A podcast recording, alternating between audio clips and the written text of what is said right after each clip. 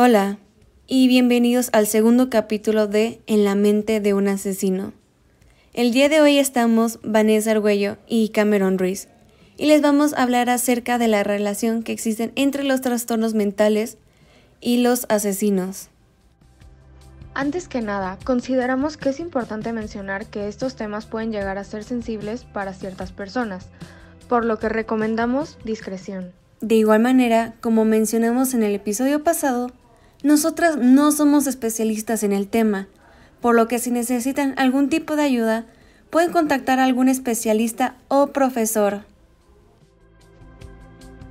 Una creencia popular es que todos los asesinos seriales tienen trastornos del tipo sociópata o psicópata, o inversamente, se cree que todas las personas que padecen de este trastorno se convierten específicamente en asesinos. Sin embargo, es importante señalar que estos trastornos los puede tener cualquier persona llevando un estilo de vida completamente ordinario. Este pensamiento hasta cierto punto puede llegar a ser un poco clasista, discriminatorio y conservador, ya que a causa de la falta de información que se da de las enfermedades mentales, la gente le resta importancia, minimizando el impacto de esta condición en los pacientes o en este caso, los encasillan a todas las personas con trastorno de tipo psicópata o sociópata en criminales y asesinos. Por estas razones, es fundamental conocer toda la información necesaria para entender mejor estos temas y empatizar mejor con las personas que padecen de estos trastornos. De este modo, podremos entender el modo en el que éste afecta a una persona y a su espacio, desde su propia perspectiva. Los asesinos. Cualquier persona está expuesta a cometer homicidio sin necesidad de padecer algún trastorno, como los mencionados anteriormente.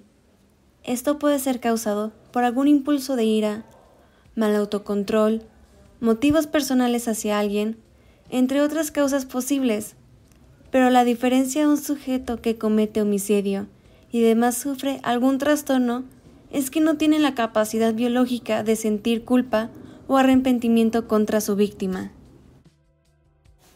Existen otros factores que incluyen que una persona haga un acto de homicidio, tales como su experiencia o vida pasada, pensamientos, sensibilidad hacia su entorno, situaciones específicas un ejemplo puede ser la venganza e incluso la capacidad de empatía hacia los demás a su alrededor. Este último factor se puede considerar uno de los factores más importantes en una persona para que pueda llevar un asesinato. Existen tres tipos de asesinos después de aquella persona que causa un homicidio y termina arrepintiéndose. El primero y el más común es el asesino serial, el cual mata a más de tres personas en un lapso de 30 días, donde después de cada homicidio deja un periodo de tiempo para luego causar el siguiente asesinato. Cabe mencionar que muchos asesinos seriales tienen las características de usar la lujuria y la tortura para conseguir placer por medio de sus víctimas. Los segundos asesinos son los asesinos en masa, quienes matan más que un asesino serial, matan a una gran cantidad de personas de manera simultánea en un corto periodo de tiempo. Por último están los asesinos relámpagos. Estos son parecidos a los asesinos en masa, ya que matan a muchas personas en un corto periodo de tiempo, pero se diferencian en que también cometen sus asesinatos en una variedad de lugares distintos. Estos tres asesinos pueden padecer de trastornos mentales, pero los asesinos seriales se caracterizan más por tener los trastornos de sociopatía y psicopatía, haciendo que se consideren como asesinos psicópatas o sociópatas.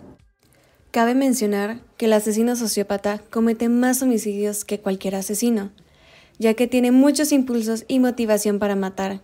En vez de solo matar a uno o dos individuos, puede matar más de siete. Podemos tener en cuenta que cualquier asesino, independientemente de los trastornos que pueda o no padecer, tiene estas características. La motivación a lastimar al otro que considera como amenaza o obstáculo, Alta puntuación en psicopatía. Puede no ser un psicópata, pero tiene las características del trastorno en cuestión.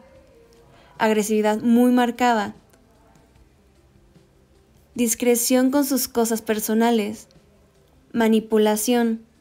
Tener un origen adversivo, como el provenir de alguna familia cual fuera agresiva, causando que la persona haya sufrido de abusos en toda su infancia, causando traumas psicológicos o cambios en su personalidad y valores.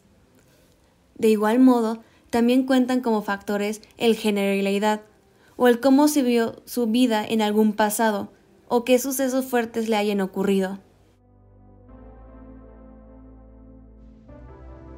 Aunque existen numerosas investigaciones acerca de la relación que tienen los trastornos con los asesinos, en los estudios relacionados a la elaboración de los perfiles a favor de la ley, tienden a centrarse más en predecir los comportamientos de los agresores, careciendo del entendimiento de la dinámica de la psicología como tal.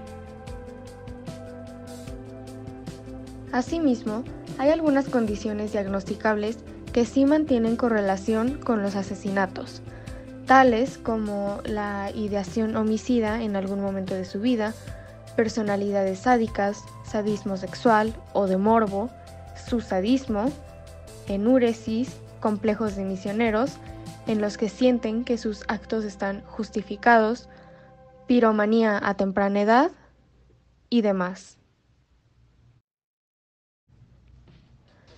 Como ya mencionamos, los asesinos seriales se clasifican en varios tipos, y los más comunes que están relacionados a los trastornos mentales son los asesinos psicópatas y sociópatas. El asesino de tipo psicópata es el que sabe cómo es la personalidad y mentalidad de su víctima. Este asesino se caracteriza por ser muy analizador y cauteloso, pero se diferencia en que persigue a su víctima. Puede mostrar características de amabilidad y empatía, pero estas suelen ser falsas. Un asesino psicópata analiza, usa materiales para no dejar huellas y es cauteloso, a diferencia de uno sociópata que mataría en el momento sin pensarlo dos veces. Los trastornos de psicopatía y sociopatía se identifican como categorías dentro del trastorno de personalidad antisocial. La psicopatía se define por una tendencia antisocial innata que surge por diferencias biológicas, mal temperamento o diferencias en la función cerebral de quien lo padece. Por otro lado, la sociopatía se da en sujetos de temperamento común, pero que tienden a rechazar la socialización con el entorno. Esto puede ser a causa de una crianza negligente o traumas en el desarrollo temprano de la persona. Cabe mencionar que aunque estos trastornos son los más hablados en el tema de los asesinos seriales, existen numerosos casos en los que se han visto implicados los trastornos de esquizofrenia, demencia, psicosis, trastorno de límite de personalidad o trastorno de personalidad disociativo. Sin embargo, para los especialistas que estudian la conducta criminal, Existen diferencias específicas en cuanto a la forma en que se manifiestan las enfermedades mentales en cada individuo. Para terminar, ¿qué piensas sobre todo esto, Van? Pienso que la relación que se da entre los asesinos y los trastornos mentales no es determinante y no debería ser generalizada a cada trastorno. Además, creo que es importante diferenciar la salud mental de su contraparte enfermedad mental, ya que es muy común que la sociedad etiqueta a los pacientes con estereotipos que se han ido formando a lo largo del tiempo, como por ejemplo decirles locos, criminales o en este caso asesinos. Pero dime, ¿tú qué opinas, Cam? Pues yo pienso que cualquier persona es interesante por su forma de pensar que es única en los pensamientos que tienen, su creatividad, ideas, su forma de hablar, el cómo actúan ante todo, se me hace muy interesante porque es por lo que han vivido. Pero en lo personal, se me hace más interesante indagar en cómo es la mente de un asesino que padece algún trastorno, especialmente los asesinos seriales, ya que pueden pasar toda su vida padeciendo de alguna enfermedad mental y jamás ser diagnosticados. Nadie podría darse cuenta. Es como Ted Bundy, que pareció toda su vida como una persona normal. Estuvo viviendo entre la gente, nadie se dio cuenta, hasta que empezaron a acusarlo por los asesinatos que estaban a su alrededor, todos los homicidios de las mujeres, y lo llevaron hasta el juicio. Y hasta el final, que trató de defenderse, se hizo su propio juez. No lo logró y al final tuvo que aceptar que, bueno, tuvo que aceptar y decirle a todos que él era asesino. Lo tuvo que revelar. Se me hace muy interesante todo esto. Claro, creo que gran parte de que existan tantas personas sin diagnosticar como tú mencionabas implican mucho los estigmas que existen hacia todos los trastornos mentales y a las personas que los padecen. Por esto mismo, creo firmemente que es de suma importancia el hablar de estos temas. Además, difundir la información correcta ayuda a las personas a empatizar mejor con este grupo, generando una mayor conciencia al respecto muy cierto. Debería dejar de considerarse hablar de los trastornos, de los problemas mentales, los traumas psicológicos, todos los problemas que tal vez tenga una persona en la cabeza como algo tabú. Es importante poder conseguir información sobre algún tema, en vez de clasificar a la gente, justo como en el siglo pasado y los anteriores, que se consideraba como que la persona estaba siendo poseída, que tal vez el hombre estaba mal que pueda llorar y que todo el problema que tenga una mujer, por ejemplo, es falso. Siento que sería bueno que se pueda compartir la información correcta, como por cualquier medio posible, en las redes sociales, noticieros, en la tele, canales de televisión, comerciales incluso. Hasta en la escuela, yo pienso que sería muy bueno que se pueda compartir en la escuela ya que hay mucha gente, bueno, muchos estudiantes pueden sufrir por algún problema y son callados, porque ahí se sigue teniendo este problema de considerar algo algún tabú o como que la persona solo quiere llamar la atención, cuando no, y eso está muy mal. Concuerdo completamente contigo, Cam. Que se eduquen a todas las personas, iniciando desde las nuevas generaciones, creo que es una gran estrategia para quitar el estigma contra los trastornos mentales y las personas que los padecen. Con esto terminamos y les agradecemos por habernos escuchado y esperamos que les haya gustado el segundo capítulo de En la mente de un asesino.